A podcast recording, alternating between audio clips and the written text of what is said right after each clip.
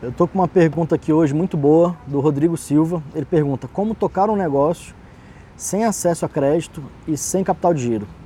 Bom, uma dica que eu posso te dar hoje é que você faça uma pré-venda de algum produto ou serviço que você tenha. E aí você consegue antecipar essa receita, coloca esse dinheiro na empresa como giro e só depois você é, entrega, depois de um prazo. Você vai setar um prazo na hora de fazer essa oferta. Você fala, olha, é, pré-venda do produto X, aí você recebe esse dinheiro e entrega depois de um prazo. Dessa forma você consegue fazer giro com o dinheiro dos outros.